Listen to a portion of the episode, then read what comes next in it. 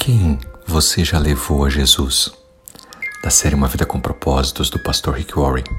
A palavra de Deus nos diz no livro de Hebreus, capítulo 7, versículo 25. Portanto, Jesus é capaz de salvar completamente aqueles que se aproximam de Deus por meio dele, porque ele vive sempre para interceder por eles. Deixa eu te fazer uma pergunta. Você conhece alguém que parece um caso perdido? Alguém que parece que nunca vai aceitar o Senhor Jesus como seu Senhor e Salvador? Pastor Rick Warren diz sobre a importância dos pequenos grupos para buscar a cura, para apoio. E uma das coisas que ele mais gosta em estar em pequenos grupos é que as pessoas podem orar juntas, umas pelas outras, conhecer mais profundamente a dor, a necessidade um do outro. Você, num grupo pequeno, pode interceder, orar, apoiar, ter compaixão um do outro. No livro de Lucas, capítulo 5, nos conta uma grande história sobre um pequeno grupo de homens que levou aos pés de Jesus um amigo que estava paralisado e precisava de cura. Esses homens fizeram o que os pequenos grupos de oração fazem levam amigos a Jesus, oram uns pelos outros. Quando parece que está tudo muito difícil para chegar lá, você tem um grupo para te apoiar. Nessa história você encontra sete características de um pequeno grupo que Deus usa para curar. Hoje nós veremos três dessas características e amanhã nós veremos o restante. Em primeiro lugar, podemos ver compaixão. Esse homem foi curado porque seus amigos se importaram com ele. Tudo começa quando você está preocupado com as pessoas que estão sofrendo. No livro de Romanos, capítulo 15, versículo 2, nos diz que nós devemos ajudar aos outros a fazer o que é certo e edificá-los no Senhor.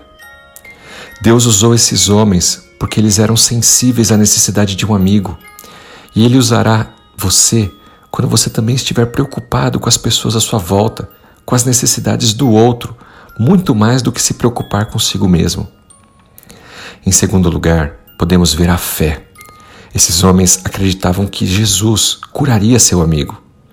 No livro de Lucas, capítulo 5, versículo 20, diz que quando Jesus viu a fé deles, disse: Teus pecados estão perdoados. Note que não foi a fé do paralítico que o curou, mas era a fé dos seus amigos. Quantas pessoas você conhece que estão hoje paralisadas, que não conseguem se chegar a Jesus? E é aí que você pode entrar, confiando em Deus, orando por esse amigo.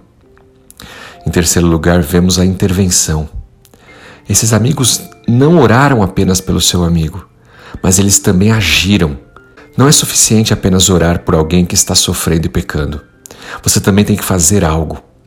Jesus diz no livro de Lucas, capítulo 14, versículo 23: Saí pelas estradas e caminhos do campo e convide as pessoas para que a minha casa se encha.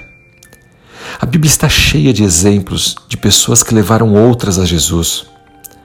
Portanto, lembre-se, quando você estiver com um amigo que precisa de esperança, de cura, mostre compaixão, tenha fé, intervenha, ore por ele, em nome de Jesus. Ninguém foi feito para viver sozinho. Talvez um dia alguém te convidou para ir a uma igreja, para ir, a, para ir a um grupo pequeno, para conhecer a palavra. O que nós temos feito hoje em prol dos nossos amigos, de outras pessoas que também estão carentes de Jesus? Deus nos fez precisar uns dos outros. Portanto, participe de um grupo de oração, um grupo de amigos da fé, e apoie uns aos outros e ajude aquele que está sem esperança que precisa de um apoio para se chegar a Jesus. Você pode ser um missionário aí onde você está, evangelizando, dando bom testemunho de Cristo em sua vida e assim abençoando a vida de outros também. Que Deus te use poderosamente, em nome de Jesus Cristo. Amém.